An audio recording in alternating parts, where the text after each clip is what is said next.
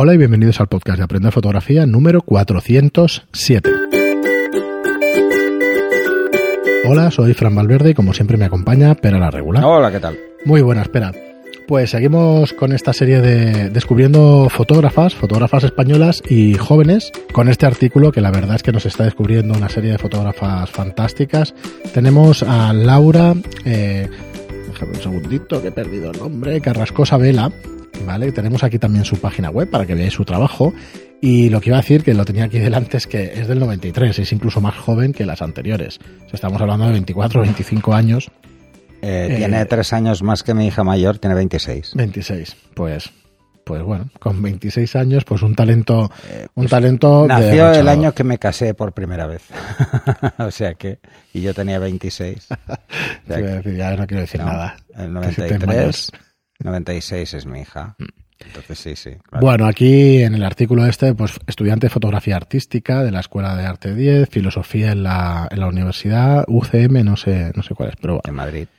Complutense, Complutense, efectivamente. Y Master Plan, Paper, Desarrollo de Proyectos, o sea, tiene un currículum bastante extenso.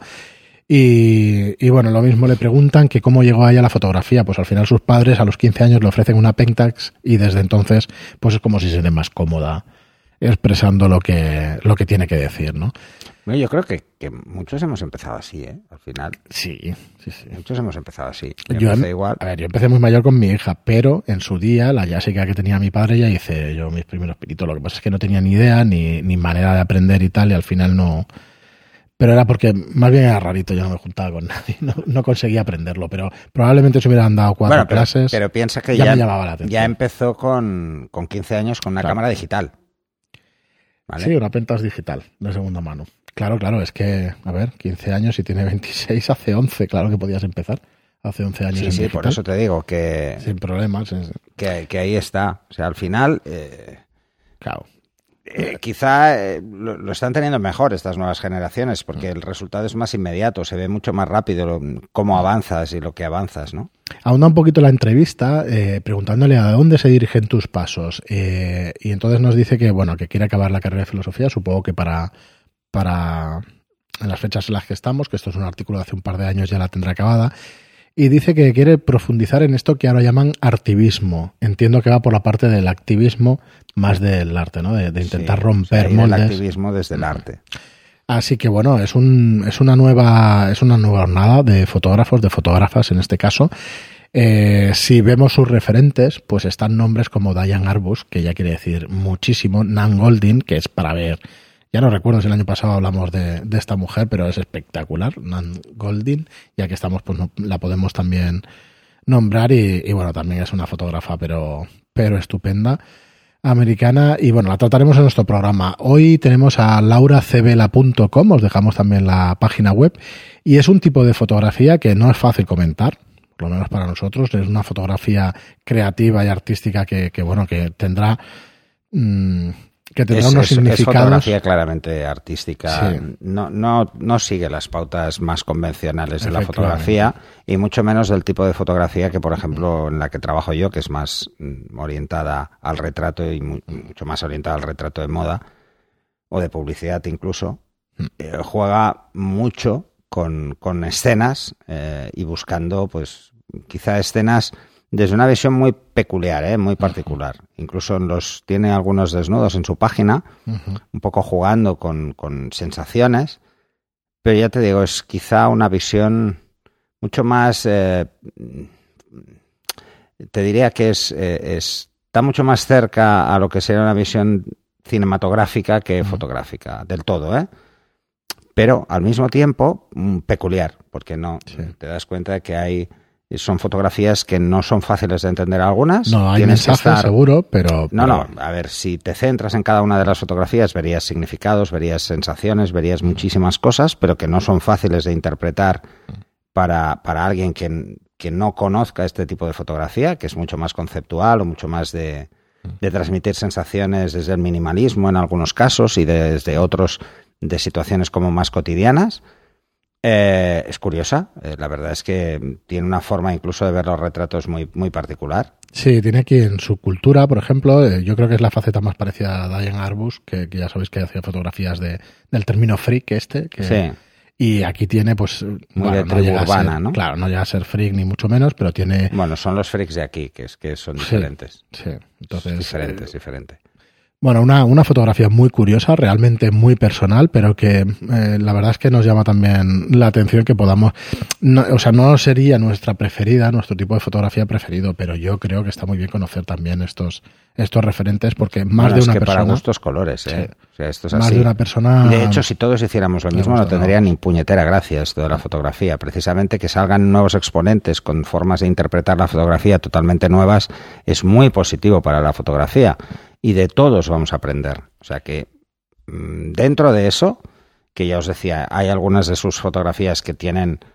eh, que son de difícil interpretación, hay otras que son muy tradicionales, o sea, tienen una mezcla de todo y así como veíamos con la anterior, la fotógrafa que hablábamos en el programa anterior, eh, la ausencia o casi ausencia de tonos cálidos, sino que buscando los tonos fríos, esta es todo lo contrario. Está todo lo contrario, sí. Busca los tonos más cálidos e intenta meter pues rojos en casi todas sus fotos o algo rojo.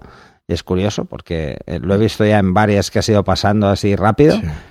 Y, y bueno, eh, o jugar mucho con los contraluces forzados o este tipo de cosas que están La bien. verdad es que me encantaría preguntarle un montón de cosas, ¿eh? A esta- Bueno, a esta la- mujer, lanzamos porque- desde aquí a cualquiera de ellas Mm. que si quieren venir al programa sería un placer. Sí, porque, ostras, yo veo alguna foto y eso que, que me pregunto técnicamente hasta dónde hasta dónde apunta, si le preocupa, si, ¿sabes? Si le preocupa más el mensaje, no sé. Me gustaría hacerle unas cuantas preguntas. Eh, lo realmente importante para este tipo de fotografía es tener muy claro cuál es la idea que quieres transmitir. Mm.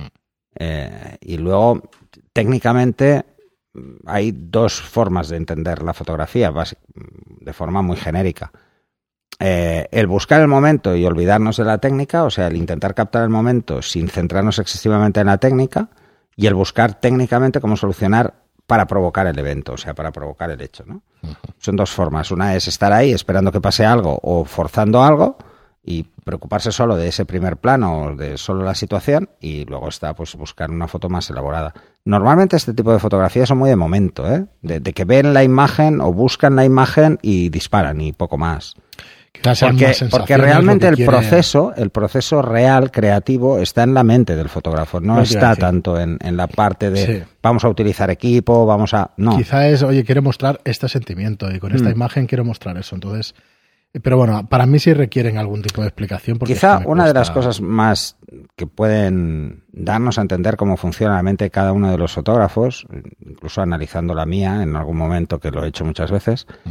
Eh, es ver cómo se llega a una fotografía de las que luego acabas escogiendo como buena. ¿Vale? O sea, ¿cómo llegas a eso? Si llegas porque la has preparado mentalmente y vas y la haces, o porque has ido haciendo prueba y error hasta que consigues lo que quieres, ¿no? Pues Son mira. esas dos formas de trabajar. Pero tengo alguna contestación a las preguntas que me hacía. Cuando vemos su trabajo comercial y corporativo, empiezas a ver que la técnica la domina perfectamente. No, Voy a seguro, la- seguro. No, hombre, Voy a abrir la página y dices, ostras, mm, ya es otro tipo de fotografía, Son fotografías más cuidadas, Sí. mucho más cuidadas. ¿eh? que el otro es más su visión personal, pero directamente tiene un portfolio aquí de editorial, de moda, de retrato. Y, y que, bueno, Es- que sí. realmente nos muestra un trabajo, pues eso, no sé si más cuidado o más... Aquí dan, dan servicios de, de bodas y... Sí, de además estas, hace, pero- hace a ver, déjame ver de editorial. boda. Moda y retrato. Ajá. Bueno, poco trabajo tiene de, de moda y eso. Pero realmente, bueno, mira, este trabajo de moda también es más. Es quizá más particular. Sí, pero ves, por ejemplo, dentro del mundo de la moda son fotografías mm, muy mucho más pensadas para de forma genérica, no no no son utilizadas para publicidad, por ejemplo, en Sí. moda este tipo de fotografía. No no es fotografía ni que tenga una edición extrema, Mm. sino que son está buscando escenas simples. Mm.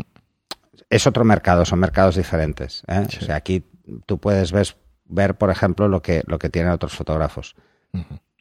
Es- es- dentro del mundo de la moda hay muchas, muchas áreas diferentes y muchos momentos diferentes. Ahora el mundo de la moda se vive, se, mm, Se mueve mucho por el tema de redes sociales y antes se movía mucho más por el tema de publicaciones. Las publicaciones funcionan de una forma, las redes sociales de otra. Entonces, en las redes sociales se busca la foto fresca, espontánea, fácil.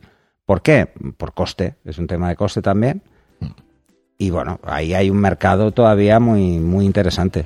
Muy bien, pues aquí os lo dejamos en las notas del programa. Laura Carrascosa Vela. Eh, mirado su trabajo también, que vale, vale mucho la pena, por lo menos eh, tener un tener una visión de, otro tipo de fotografía. Lo que hace la gente es importante. Y hasta aquí el programa de hoy. Muchas gracias a todos por estar ahí, incluso con este calor que estamos pasando. Muchas gracias a todos por vuestras reseñas de 5 estrellas en iTunes y por vuestros me gusta y comentarios en iBox. Gracias y hasta el próximo programa. Hasta el siguiente.